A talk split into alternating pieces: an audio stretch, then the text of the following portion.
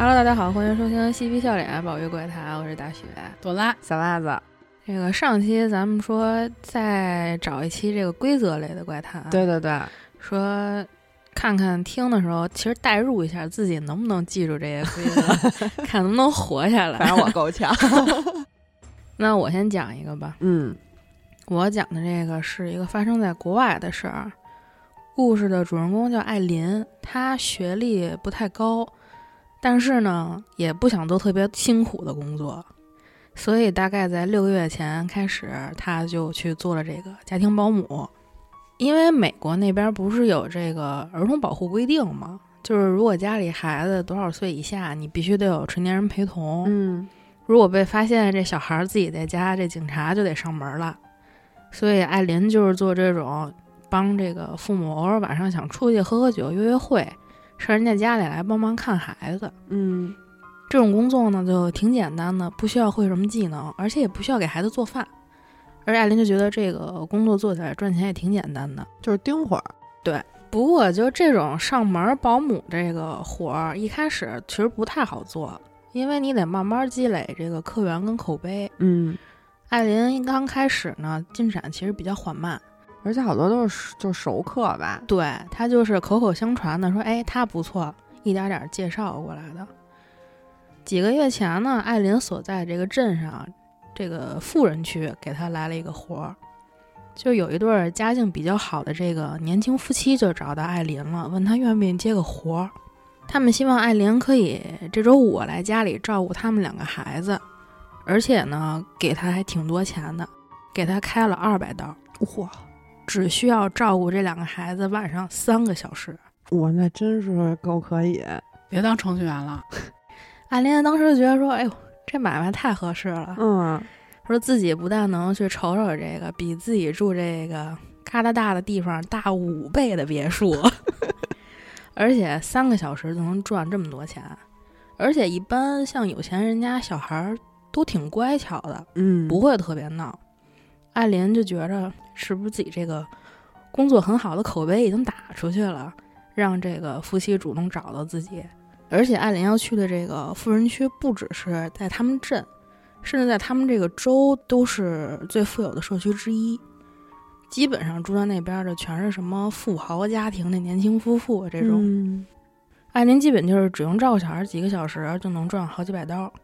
有的时候父母要是计划一晚上都不回来，需要艾琳在家过夜的话，他们就会给她提供一个房间，这样艾琳能挣的钱就更多。就在几天前呢，有一对夫妻给艾琳发了一个短信，问她最近有没有时间，能不能来他们家里过夜一晚上，帮忙照看一下七岁的女儿。艾琳一听又是一大活儿，又能挣不少钱，然后就特高兴，就答应了。等到了这个约定好的时间，艾琳就开着自己这个破破烂烂的二手吉普，到人家这个富人区外边了。根据这对夫妻给的地址，他就开进了一条之前从来没注意到过的这个私人车道，然后就一直往前开。艾琳注意到这个车道入口啊，是隐藏在城镇北侧一片树林里边。在他沿着这条有点颠簸的车道开了大概得有十分钟的时候，终于看见了一栋房子。在艾琳照看过孩子这个房子里，今天这个是她见过的最华丽的一个。这是一个巨大的维多利亚风格的豪宅，看着特像是那种英国贵族房子。嗯宫殿什么的。对，艾琳把车停好以后，小心翼翼下车了，都怕给人家地上那石子儿给踩乱了。走到这个巨大的木门前面，按了按这个电子门铃儿。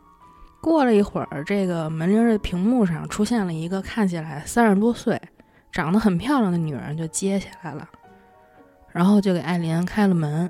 进来以后呢，这个漂亮女人自我介绍说，让艾琳可以叫她柯林斯夫人。然后这个柯林斯夫人就把自己丈夫也给叫下来了，一个和这个夫人看起来年纪相仿、很帅的男人，抱着一个可爱的小女孩就从楼上下来了。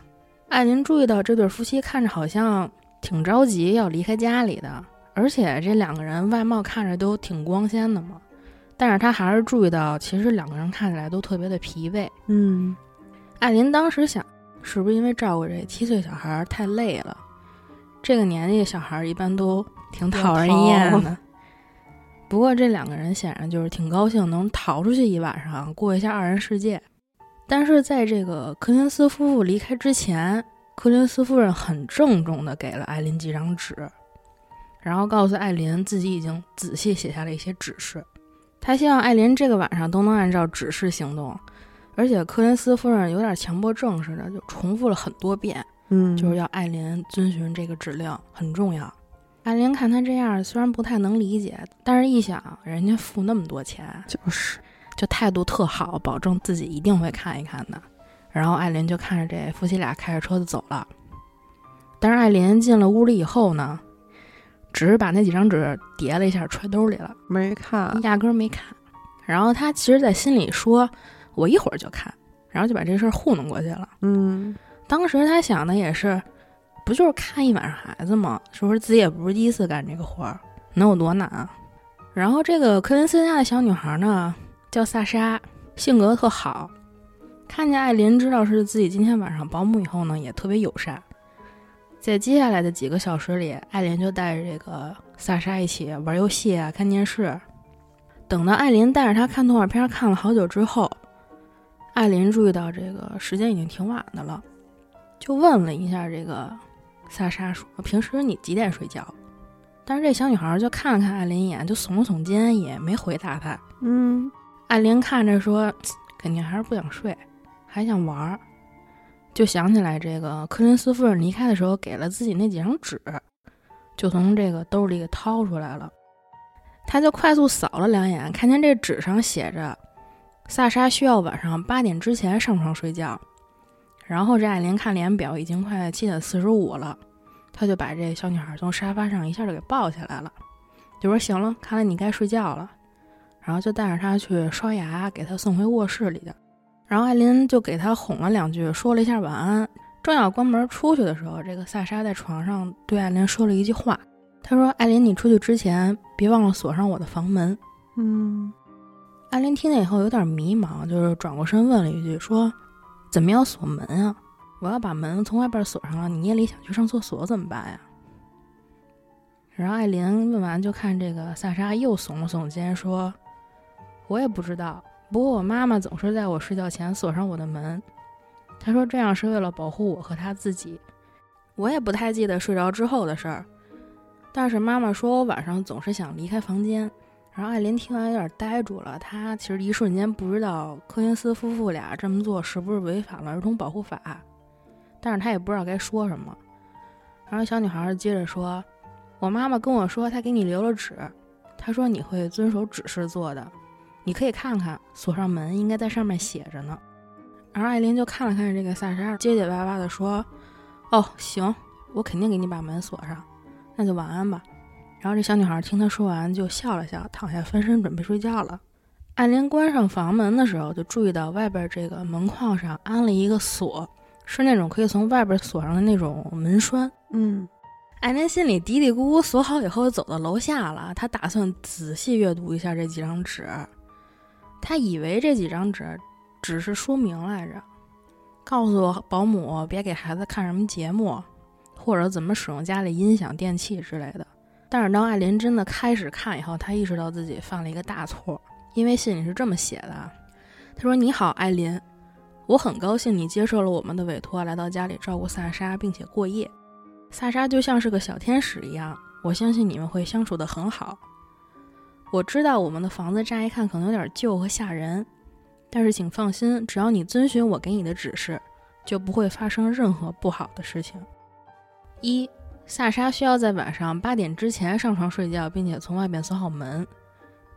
晚上八点之后，不要再打开萨莎卧室的门。请记住，我再重复一遍：晚上八点之后，不要打开萨莎的门。他会尝试多种不同方式说服你把房门打开。他可能会哭泣、尖叫，甚至威胁你。但是，请不要听他说的话。我们不会追究你任何责任。只要门是关着的，他就无法伤害你。二晚上八点半到九点半之间，请你确保自己在客厅里，并且开着灯。在这个时间段，你可能会听到从萨莎的房间或者房子里其他地方传来抓挠声和咆哮声。只要你在客厅里，就不用担心这些噪音。我推荐你可以看电视打发时间，我们有很多电影你可以自行选择。三九点半之后，不要尝试进入房子里任何黑暗的区域。我的建议是在九点半之前，你尽可能多的打开灯，以免不小心被困住。有一种可能，你会在黑暗区域看到一些藏起来的东西，有时候他们甚至会试图和你说话。你要记得无视他们，他们最终也不会有任何反应。你也可能时不时的看到黑暗中有一双黄色的猫眼在注视着你，记得不要盯着猫眼超过三十秒。四晚上十点左右，你会听到地下室好像有很多人在走来走去，别担心，只要你离地下室足够远，他们就无法找到你。但是我不得不提醒你，大概在这个时候，你会不由自主的有一种想走进地下室的冲动。如果感到这种情况，请立刻到厨房喝一杯冰牛奶。通常这种方法很有效果。这种冲动大概会在十分钟后消失。如果十分钟后这种冲动仍然存在，并且你认为无法阻止自己走到地下室，请立即给我或者柯林斯先生打电话，我们会告诉你该怎么做。五。当晚上十点半左右，你会开始听到楼上走廊里有东西在来回跑动。这段时间，请保持待在一楼，不需要担心萨莎。只要你事先锁好了门，他们就没法接近他。如果你开始听到有东西走下楼梯的声音，就进入一楼浴室，打开灯，锁好门。你会听到有人反复来敲浴室的门。你会听到你亲近的人的声音，比如说你的父母，他们会骗你打开浴室的门。不管那个声音说什么，都不要开门。大概五分钟后，他们会离开。但是在开门之前，记得检查一下门缝，确保他真的不在了。六，这部分非常重要。你将在我们准备的客房过夜。在你睡觉前，请确保在门外放一个盘子，盘子里放一块生牛排，你可以自己从冰箱里拿。在牛排旁边，记得放一杯牛奶。另外，在凌晨某个时候，你可能会醒过来。如果你注意到房间的角落里有东西，请尽量不要看过去。我建议你戴上耳塞，这样也不会听到他的自言自语。除了这些指示外，还有一些规则，希望你可以遵守，以确保不会发生任何不好的事情。规则一：如果家里的电话在夜里的任何时候响起来，无论响了多久，都不要接听。如果我们需要找你，柯林斯先生或我会直接给你的手机打电话。规则二。如果在夜里的任何时候，你感到有什么东西在拍你的肩膀，请不要转身，并且至少等待三十秒再开始移动。规则三：晚上八点之后不要吃肉，避免他们将你视作威胁并攻击你。再次感谢你，艾琳。如果你有任何问题或者疑问，请随时给我或者我丈夫打电话，无论几点。如果你给我们打电话听到一个声音低沉的人接起来，请立即挂断并再次尝试给我打过来。另外。整个晚上，你都会听到屋内某处传来狗的呜咽声。请记得，我们没有养狗，所以不要尝试去寻找。在这个帖子最后，艾琳说：“现在是晚上八点三十一。”就在他写这个帖子的时候，每一个房间都好像开始传出咆哮声。他本来以为几分钟前萨莎在楼上尖叫是最糟糕的部分，但是现在他也能听到小女孩低沉的咆哮。艾琳现在完全不知道自己能不能安全扛过今天晚上。他没犯错呢，他还没开始犯呢。哦，但是我觉得他这个最难受的就是他要记下非常多的事儿。对他每个时间段都要去不同的地儿吧？还对，上厕所要干不同的事儿，在客厅听见声音下来要躲起来。如果你要睡之前，你还要准备各种各样的东西。嗯，这也是挺麻烦的。那钱让你好挣啊，真是，还是那二百的好挣。完全就是被坑过来的，他这个该我了啊！玫瑰的，咱们故事主人公叫麦克。这个麦克成年之后啊，他就得搬出家了。但是他搬出家独立之后，第一个要买的东西其实是床垫。由于他刚刚成年独立呢，这手头就比较紧，所以他最开始考虑的是想在网上收一二手的用。但是大家都知道，这国外奇奇怪怪的人其实比较多啊。麦克也是听说了一些，就是类似什么杀人狂魔呀，然后奇怪性癖呀，就这种传闻太多了。他觉得要收一二手的，可能也是不怎么吉利、脏。然后咱们都知道现在大数据有多厉害啊。嗯麦克他想买一便宜床垫，他肯定老在网上搜跟人聊，所以他有一天这个上 Facebook 的时候，这右下角就网页弹窗出来一个卖床垫的商家的广告。其实麦克一般是不会看这些乱七八糟的广告，但是这广告投放的实在是太对口了。他这儿正想买床垫呢，就说那我点进去看看呗。他点进去呢是一网页，这网页正中间用红色的粗体字写着。我们会帮你找出最完美的床垫，请点击进行测试。哎，这点击进行测试底下还有一个横杠，它就是让你特别想点。这题目看起来其实还是挺常规的啊。他点进去之后发现呢，就是问你这些题都是你最注重床垫的哪个部分？你平时喜欢什么品牌？你喜欢睡硬床还是睡软床？啊，材质呢是硅胶还是海绵？你是一个人睡觉吗？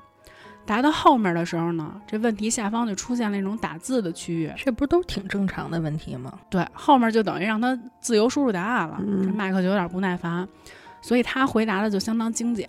这个问题是：你早上起来身体会疼吗？通常是哪个部位疼？他说头疼。那你起床的时候是什么心情呢？哎，我有起床气。你最想要用什么样的心情起床？然后麦克写开心且精力充沛。最后一个问题是：目前为止，你认为你的生活中还有其他让你困扰的事儿吗？麦克说穷。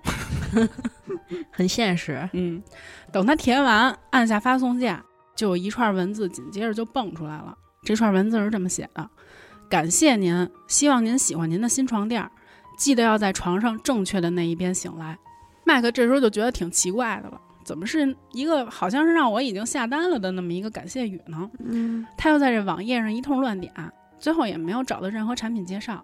结果两天之后，他收到了一张新的床垫儿，这个床垫儿是被卷成那个管儿状的，外头缠着厚厚的塑料膜，一只信封儿就被钉在这个塑料膜上，信封正面用印章盖着“床垫儿规则”。麦克打开这信封儿，里边只有一张纸，上面写着：“如果您想要每天早上醒来都感到开心且精力充沛，您必须要做到以下几个事儿：一、选择床的其中一边睡觉，并保持不变，那将是你专属的一边，你必须单独睡。二、床边随时要保持有两杯干净的水。三、如果你半夜醒来，千万不可以下床。四、如果你醒来的时候发现你不是单独的一个人，千万不要跟他进行任何交流。最后呢，写如果您不遵守这些规则，您可能就不会感到开心且精力充沛。感谢您，记得您一定要在床上正确的一边醒来哦。而且，请于三十天内评价我们的产品，并告诉我们您的满意程度。麦克当时是想啊，他是听说过有商家会寄那种免费的样品给顾客来换取评价的，但是寄这么大个一床垫确实是有点奇怪，而且这些莫名其妙的规则让整件事都变得有些诡异，但是同时又勾起了他的一些好奇心。麦克撕开这个塑料包装膜，把这床垫就拿出来了。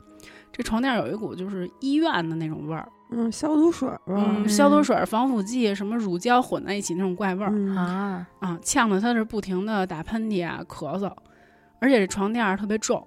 麦克把这床垫儿拖进卧室里边儿，就换掉了自己的旧床垫儿，然后开窗通风。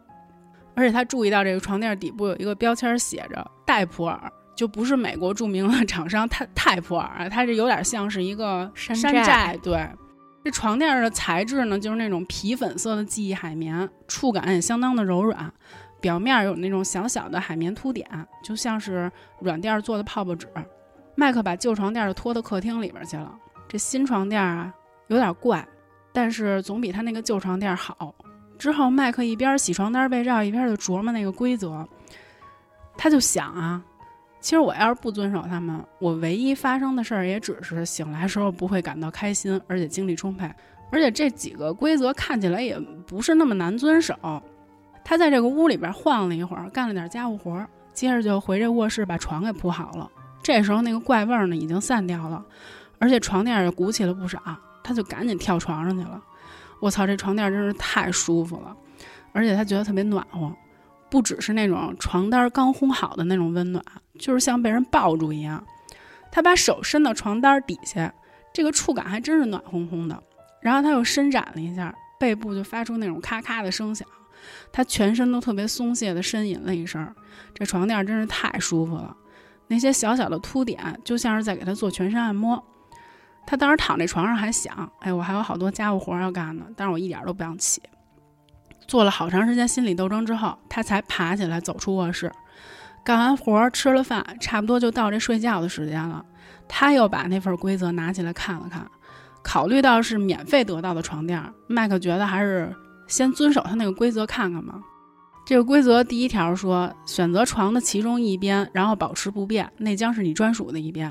哎，麦克选择了左边，因为比较靠近他们家门儿。嗯，他也确实是一万年单身狗，所以他就一直是单独睡的。床边又随时保持有两杯干净的水，这也没问题。他拿了俩玻璃杯装满水，然后就给放到两个床头柜上面了。如果你半夜醒来，千万不可以下床。麦克觉得这也没问题，一般他呢也都不起夜。如果你醒来时发现你不是单独一个人，千万不要进行任何交流。就只有这条规则让他觉得非常的奇怪，但他也没多想啊。他当时觉得是这床垫厂商可能应该是外国的，所以翻译成英语的话应该是翻译的问题。他就把这个规则给收到抽屉里边，洗完澡准备上床。他满心期待的跟这个新床垫共度初夜。钻进被窝里的时候呢，麦克特别满意的长叹了一声，几乎是立刻就睡着了，太舒服了。对，但是他并没有一觉到天亮。根据闹钟上模糊的红色轮廓来判断呢，他醒来的时候应该是凌晨三点钟。麦克不确定自己是被什么东西吵醒的，但是他当时也是舒服的不想动会儿。他听到他旁边这个床垫发出了一种声响，睡眼惺忪的一转头想看看怎么回事儿，他就注意到身旁这个床垫上有一个凹陷，他也没在意，觉得自己可能是翻了一身吧，然后闭上眼睛，他想再睡，结果不到十分钟之后他又醒了。这时候他感觉有一双冰冷的脚掌贴在他的小腿上啊！麦克吓了一跳，他就赶紧坐起来就翻自己那被窝，可是什么都没有。他呢，当时为了缓和情绪，就赶紧伸手去拿床头柜上那个水杯嘛，但是水杯空的。你想大半夜三点多，他是困得无法思考，而且这床也太舒服他，完全不想动会儿。他呢，当时就觉得可能是我自己把这水喝了，我给忘了。完了，他就钻回被窝里边了。这次他就一觉到天亮了，一直到天亮了，闹钟响起来，他一睁眼就觉得全身特别舒服，而且心情巨好。至于夜里发生那些事儿呢，他就觉得可能是做梦了，水杯里那水应该是自个儿喝了，然后忘了。这新床垫真是太完美了。然后第二天又到了睡觉的时间，麦克又拿了两个空的玻璃杯，洗完了装满水。然后给他放到了这个床头柜上，接着他就满面笑容地钻进被窝，像个婴儿一样的，很快就睡着了。接下来的每一天，他起床之后都感到是开心、精力充沛的。他持续遵守着那套规则，因为这个规则毕竟来说也不是很难遵守，对，不是特别过分的规则。对，但是唯一让他觉得奇怪的一点就是，他每天早上起来醒过来，那两杯水老是空的。他其实完全不记得自己喝过水。就他所知呢，除了第一天呢，他都是一觉到天亮。但是这个水杯似乎暗示着并非如此。有一天晚上，他忘了要装水。其实他当时一上床就想到了自己忘装水了，但是他实在是不想爬起来，然后就说：“操，忘了忘了吧。”然后他就接着睡了。嗯，一如往常的躺下没多久，他就迅速的睡着了。之后他就被一个愤怒的声音吵醒了。那个声音说：“我的水呢？我口渴了。”这声音是从他身旁的那个床上发出来的。麦克缓缓地转过头，往肩膀的后面就是瞥过去，映入眼帘的是一坨软软黏黏的史莱姆一样的东西。它有一个人的轮廓。史莱姆人没有脸，但是他举起了自己闪亮亮的头，好像是正在直视着麦克。麦克吓得打了一个冷战，赶紧把这眼神从史莱姆身上就移开了。然后那个怪人接着说：“我的水呢？你赶紧去拿，我渴死了。”麦克这时候吓得全身就发抖，那东西的叫声让他特别想马上跳下床，然后就按照他的指令去做。但是麦克其实也记得规则，规则说要是半夜醒过来的话，千万不能下床，不论是什么原因。如果身旁出现了人，也千万不能进行任何交流。麦克就迫使自己这个眼睛看别的地方，打破一条规则总比打破两三条要强吧。然后那人又说：“你别不理我呀，我的水呢？”麦克这时候紧闭双眼，不停地发抖。拿起枕头盖住耳朵，不敢回头，一直到闹钟响起时，他才终于转头查看了一下，结果什么都没有。这一天他是非常累，并且特别沮丧。他吃力地熬过了一整个早上，疲惫不堪又惊慌失措。不断地安慰自己啊，我就是做了一场噩梦，根本就没有什么史莱姆。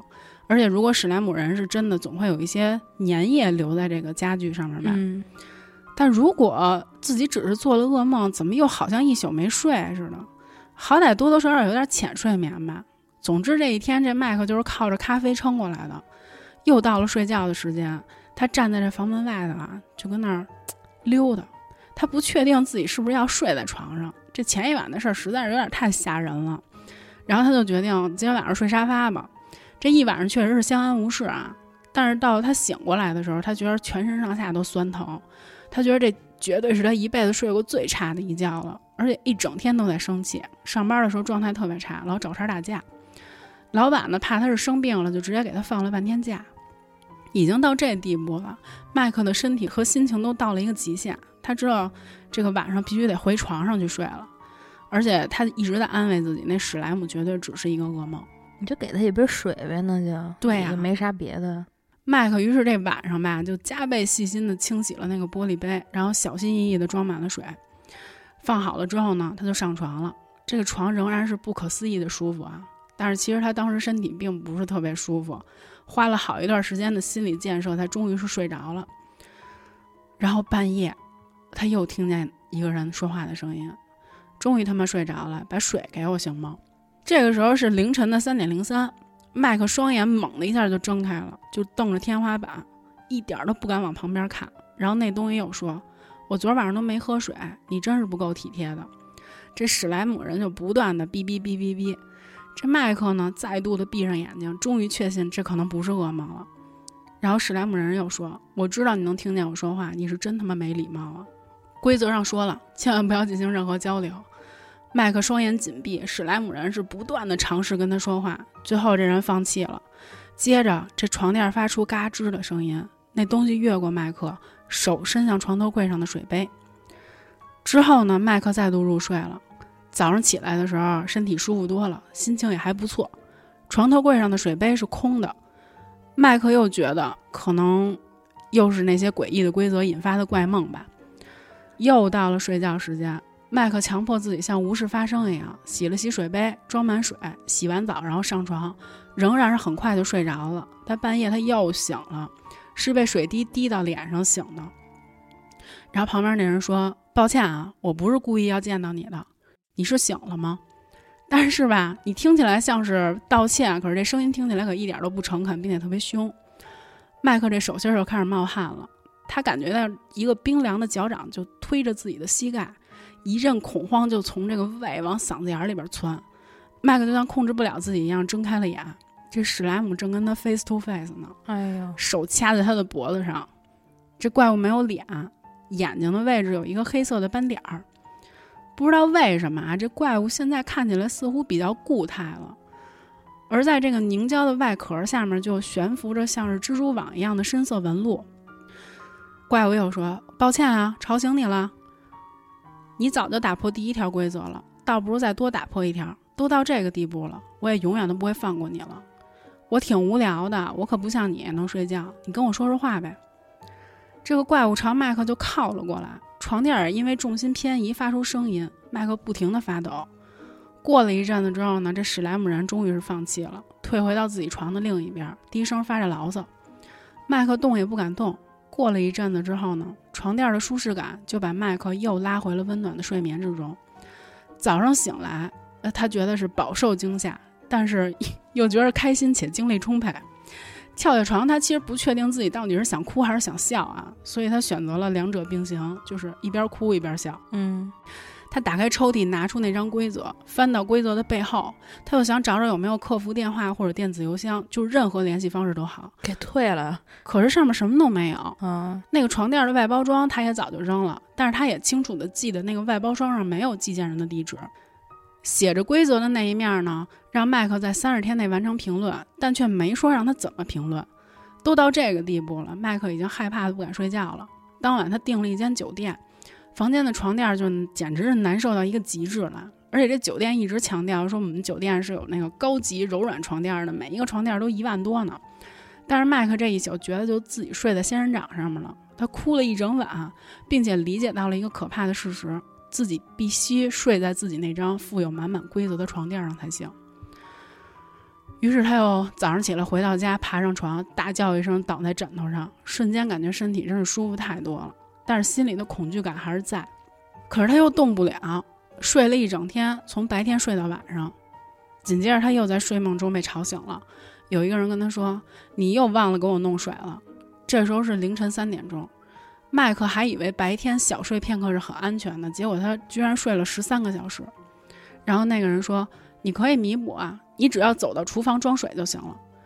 麦克之前其实打破了那条装水的规则了，只要冷静下来，保持坚强，他就不会有事儿。怪物虽然言语特别凶，但是从来没有真正伤害过他。嗯，所以麦克选择呢不进行任何交流。然后怪物的手臂缠绕着麦克的手，对他说：“你身上好温暖啊。”麦克就觉得冰冷冷的，而且这个怪物比他之前看更要固态了，明显没有那么湿了。明知道是不该看这个怪物，但是麦克还是往下瞟了瞟。这个怪物居然长出了骨头和透明的皮肤。那怪物又跟他说：“你别帮我装水了，我就一整晚这么抱着你也挺好。”人到恐惧的极端的时候就要吐了，麦克是真吓吐了，这呕吐物从嘴角就流出来，滴到毯子上面。那怪物啊没出声儿，但是床垫有轻微的震动，他感觉这怪物好像在嘲笑他。之后呢？那史莱姆人又说：“你不打算用洗衣机洗洗你这毯子吗？都吐脏了。”然后麦克突然小声嘀咕了一声：“我早上再弄。”接着，麦克的肩膀上传来一阵剧痛，他不知道到底是怎么了，但是他觉得还是不知道比较好，就假装什么都没发生，继续睡。早上醒来的时候呢，房间里全都是呕吐物的味道。麦克勉强下了床，走进浴室，照镜子的时候，他发现左肩上有一处淤青，是一个完整的圆形。中间呢是暗红色的。到目前为止，这个床垫仅仅只是用了两周，规则上要用户在三十天后评价产品，还有两周的时间。麦克不确定自己到时候是不是还活着。那他说他评价咋评价？能直接写在哪儿？不知道。其实我想的是，会不会他被这个床垫怪物给夺舍了之后，然后这个床垫公司上他们家来回收？哦，因为那个怪物就是不是越来越像个人吗？嗯。我讲一个啊，我这个故事的网友就还叫小 A 啊，嗯，他呢也是一个疯狂迷恋规则怪谈的人，就每次在看这种规则怪谈的时候，他就笑话人家说：“他为什么不听话？这人这样我我肯定没问题。”对啊，说这规则都给你了，不是你守规矩不就完了吗？说这样我啊，我绝对没事儿。嗯，不过呢，这个规则怪谈不都是人编的吗？他也从来不相信真的会有这种事情发生，直到最近。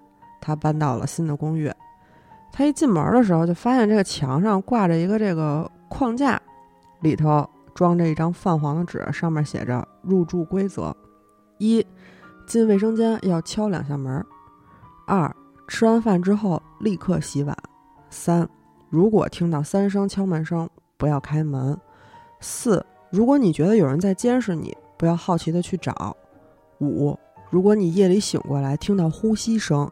立刻盖住你的头，直到早上。小 A 当时看见这个呀，哇，笑笑出声来说：“好嘛，说这房主跟我一样，也是一规则怪谈爱好者，还是怎么着？说，哎，这回碰上我了，玩呗，咱这几个规则呢，其实也不难，肯定能好好遵守。入住的第一天，小 A 就特别严格遵守了这各种规则。第二天呢，就有点烦了，说我就想刷一牙，我干嘛要敲两下门啊？嗯。第三天呢，小 A 觉得操更烦了，我都辛苦上一天班了，吃完饭我就想歪会儿，为什么要刷碗啊？第四天呢，小 A 觉得有人好像在看他，嗯，但是他不敢好奇，就只能拼命的玩手机，直到这个感觉消失。第五天呢，这小 A 忍不住了，他觉得他活得特累，他就觉得就是我跟我自己家，我就应该想干嘛干嘛，我没必要守守这些规则。所以这小 A 呢就联系了房东，他也不敢直接就 公公破坏，就联系房东说那个能不能给我换一套，就是还是您这边这公寓。房东呢也就挺痛快的，说行，那我给你换一套吧。这房东这么一痛快，小 A 就觉得有点生气，好像这房东就知道这规则的事儿似的，而且这个入住之前也没有提醒他有规则这事儿，他就觉得这人是不是跟我这玩什么团儿呢？嗯，但是呢也没所谓，只要换房能让他每天不这么累，不就得了吗？很快呢，小 A 就去看了新房。进房间的时候，小 A 特地检查了房子里所有的地方，确保没有什么规则了，才把东西都搬了进去。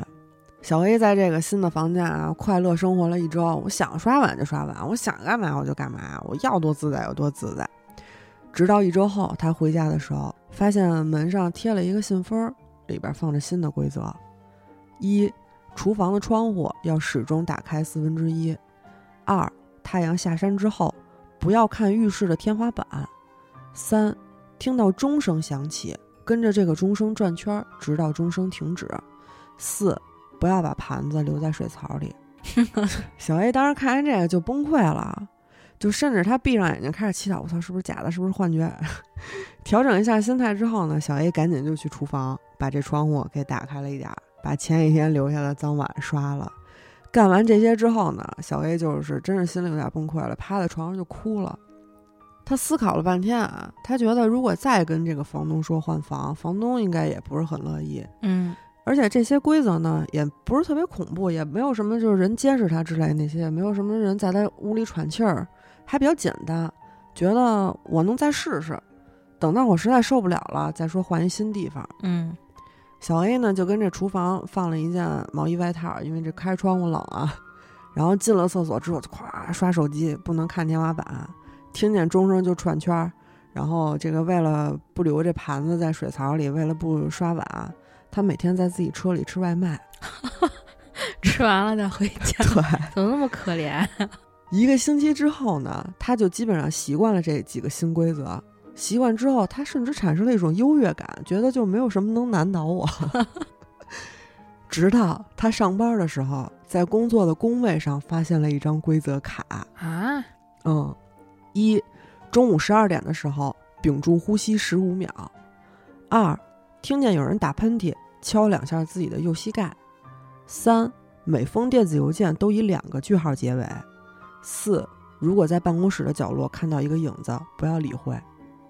小黑当时又崩溃了，这什么情况？怎么上班都有了？对，然后他就说：“这受不了了，我必须得跟老板请几天假，我好好梳理梳理，到底什么情况啊？我这怎么规则跟着我走啊？”他就给老板发了一封邮件。反正就随便编了一理由吧，就说家里有事儿，差点就忘了结尾要发两个句号的事儿。还好就是摁那发送之前想起来了。他们老板人倒是挺好的，就说啊，那你也该休息休息了，说你想休息几天都行。小 A 呢收拾好自己东西，默默就往车上走。他就觉得特别慌，因为他从来没看到过一个人在同一个时间有两套规则要遵守的。对啊，他甚至就是想把这个房退了以后，每天在车里睡觉。等他走到车位的时候，他又傻了。有一张白色的纸夹在这个雨刷器的位置上。当他看到这张纸上的内容的时候，他就哭了，站在车前都哭了。这纸上写着：一，如果你闯了黄灯，要亲吻你的食指，然后抚摸车顶；二，不要把车上的音量调到十以上；三，不要连续转向同一个方向；四。如果你在听电台，里边的人告诉你要转弯，必须服从。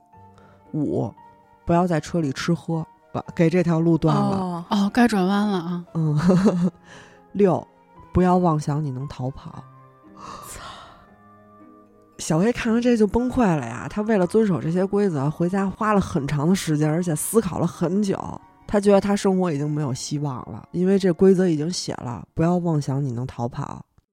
他也想过说去父母家住，或者就是把车卖了，我就永远我坐公共交通。他甚至就是想过说，我就不住房子了，不行吗？我就在公园里住，或者我天桥底下睡，换个国家生活吧。啊！但是他又觉得他做不到放弃一切。回到这个公寓之前啊，他跟这车里头坐了很长时间，最终他决定我还是得面对。回到家之后呢，他就瘫在这个沙发上准备看会儿电视。突然发现墙上挂着一个框架，里边装着一张泛黄的纸，上面写着入住规则：第一条，进卫生间要敲两下门。小 A 当时就看着这又哭了，就是第一个他住第一个公寓的那些规则跟过来了啊，他就开始感觉到有人在监视他，而且呢，这次这个规则里又加了两条新的规则，第一个是进入或者离开任何一扇门的时候都要敲门。第二，吃饭的时候多放一个空盘子。为了适应各种叠加起来的规则，小 A 真的他在各个地方都放了这规则卡，什么床头、厕所，什么各种能看见地方都放了卡，甚至他在钱包里放了两张，以备不时之需。又一周过去了，小 A 就觉得前所未有的疲惫，他决定我得测试一下这个到底是不是恶作剧。嗯，对我当时想说，第一次看见规则的时候，他为什么就也没啥后说啥后果，他就很。自觉的遵守去，对他就觉得玩儿呢，然后这个这个人可能就是一个就看多了之后有一种条件反射，你知道吗？我必须得遵守。他现在就觉得太累了，我就觉得他就觉得对我得破坏一下，是不是到底有没有事儿？晚饭之后呢，小 A 就没有刷碗，他把这个脏盘子脏碗就直接搁在池子里了。这天晚上他过得不是很好，他就本能的产生了一种我想要赶紧把碗刷了这种冲动。但是他就坚持不行，我就是不能刷。都给他养成良好习惯了，而且他不敢一次破坏太多的规则啊。就是这钟声响起的时候，他就还是起来跟着转圈。去厕所的时候，还是就是敲敲了门，低头进去刷手机。睡着之前呢，他听见有人敲门，是三声，也没敢下床。然后就是伴随着这个呼吸声，把头蒙上入睡。第二天早上呢，小 A 起床之后开始检查，哎，觉得好像没什么变化，有点高兴。然后呢，他又跑到厨房，他发现他昨天买的水果都烂了，他觉得有点不对劲。然后他把冰箱打开，发现所有的东西都烂了，就没洗碗导致的。对，他就觉得破坏规则真的会发生不好的事儿。然后小 A 就哭着一边哭一边对着这空气说：“对不起，我错了，我肯定遵守这规则，您再给我个机会吧，什么之类的。”小 A 心里想着。我必须得为自己战斗，我必须得打破这个僵局。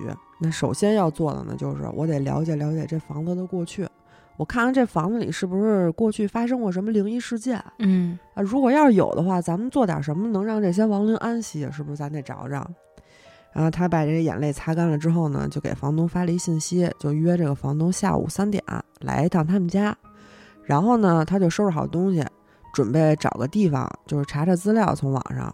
休息一会儿，只要不在家，他就能少犯错嘛。就是说出去弄，他找了一个离家最近的咖啡厅，就决定徒步过去。这咖啡厅呢，只需要哎出门右转，然后到路口再右转就到了。几分钟之后，他到了这咖啡厅，点了一杯咖啡，拿出自己的这个电脑，开始搜现在住的这个公寓有没有发生过什么奇怪的事儿。这个时候呢，他又听见喇叭声、刹车声和尖叫声。有两辆车朝着这个咖啡厅的方向开了过来，然后撞在一块儿了。小 A 就看见这个不好的事儿，他就开始反思，是不是我哪儿错了？出门连续右转了吧？对。他突然想起来，就车上的那个规则，不能连续转向同一个方向。他就意识到，这整条规则可能并不只是说在开车的时候，而是他这个人永远不要连续转向同一个方向。他就必须更加小心谨慎地处理每天的这个路线。很遗憾呢，关于这座公寓呢，小 A 也没找着什么资料。嗯，反正就一切看起来都很正常。那为今之计呢，就是看看能不能从房东嘴里得到点消息。回家这路上啊，小 A 没有重复犯这个错误啊，绕了好几个弯才到家。三点，房东来了，哎，还挺亲切的，问他，哎，说你在这住的是不是都挺好的呀？嗯。小 A 当时就不想跟房东再做这些无意义社交了，我也别跟你说这些了。他直接就指着这墙上挂着的这规则问说：“还有其他人违反过规则吗？”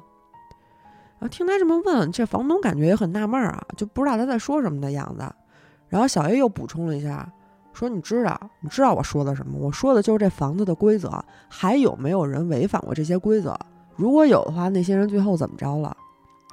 房东就露出了一个恍然大悟的表情，说：“啊，说你说这租房协议呗，说是有人违反过，这一次警告，两次走人呗。”小 A 听见这回答就有点急了，他就感觉房东装孙子呢，跟他啊，他就把那墙上那规则拿下来，冲着房东喊说：“我说的不是他妈的租赁协议，我说的就是这房子的规则，什么敲门、什么监视、转圈、刷碗之类的。”这房东看他情绪特别激动，就开始就是你这举着手往后退，一边退一边说说说你这人怎么回事啊？说我根本不在乎什么规则，说我只希望你住在这儿的时候不要扰民，也不要破坏我的家具。然后一边走一边往后退，然后一边走就走出这房门了，把这门带上离开了。然后呢，小 A 就看见房东的脚被绊了一下，从楼梯上摔下去了。小黑当时就惊呆了，说房东可能真的不知道他在说什么，真的不知道有规则这回事儿。他摔倒肯定是因为他离开的时候没有敲门，所以即使不知道规则，破坏了规则也要受到惩罚。为了安全起见呢，小 A 就拿笔写下了“不要扰民”和“不要破坏家里的家具”这两条，就是房东刚才说过的。嗯做完这些之后，他就开始思考未来的事儿，到底该怎么办啊？思考了半天呢，觉得还是没有什么可行的方案，咱们就只能先走一步看一步。这个钟声响起来，小 A 也开始转圈儿，但是呢，他感觉到有人盯着他，所以只能把眼睛给闭上，就避免不小心看到不该看的东西。嗯直到他听见电视炸了，他才睁开眼睛。啊，因为九点了，到了大家都要休息的时候，他没有把电视声音调小，可能扰民。哦，洗漱完了之后，小 A 一上床就听见了呼吸声，然后赶紧就把头盖上了。但是他觉得特别难过，因为这次不是说半夜醒了，就是我还没睡呢，我就要开始盖着头睡了，肯定特难受。他就偷偷掀起了一个被角往外看，在离他眼睛十公分左右的地方有一张非常奇怪的脸，哎呀，眼眶是凹陷的，满脸都是麻子。然后他赶紧就把被子拉下来了，而且使劲贴着墙。反正这天晚上他还是有惊无险的，就这么过去了，就一直蒙着脑袋。小 A 呢就想明白了一件事儿：这规则不是只针对他一个人，世界上所有的人都不知道有规则这件事儿，而且大家都在打破这些规则。所以呢，他在电脑上把这个规则打印出来了，装在了信封里。塞到了每个公寓的门缝里，来确保大家的安全。第一条，进入卫生间要敲两下门；第二条，吃完饭之后立刻洗碗；三，如果听到三声敲门声，不要开门；四，如果你觉得有人在监视你，不要好奇的去找；五，如果你在夜里醒过来听到呼吸声，立刻盖住你的头，直到早上；六，厨房的窗户要始终打开四分之一。七，太阳下山之后，不要看浴室的天花板。八，听到钟声响起，跟着钟声转圈，直到钟声停止。九，不要把盘子留在水槽里。十，中午十二点的时候屏住呼吸十五秒。十一，听到有人打喷嚏，敲两下自己的右膝盖。十二，每封电子邮件都以两个句号结尾。十三，如果在办公室的角落看到一个影子，不要理会。十四。如果你闯了黄灯，亲吻你的食指，然后抚摸车顶。十五，不要把音量调到十以上。十六，不要连续转向同一个方向。十七，如果你在听电台，里面的人告诉你要转弯了，必须服从。十八，不要在车里吃喝。十九，不要妄想你能逃跑。二十，进入或者离开任何一扇门的时候都要敲门。二十一，吃饭的时候多放一个空盘子。二十二，不要扰民；二十三，不要破坏屋里的家具。另外，他自己还加了一条：二十四，学会爱规则。哎，是不是跟他们说现在该转弯了？对，该转弯了。我觉得这个人就是到后边就是有一点儿强迫症了。嗯，还自己制造规则。对，但是他也没办法，他不遵守是真出事儿。嗯。我也不太清楚有没有一种可能是巧合，然后自己吓唬自己。哎，其实也不太可能，所有东西都烂了。对，唉，好吧，那今天节目就到这儿吧。私信主播或搜索“西 B 电台”拼音全拼，可以加入粉丝群和主播交流。我们下期节目再见，拜拜。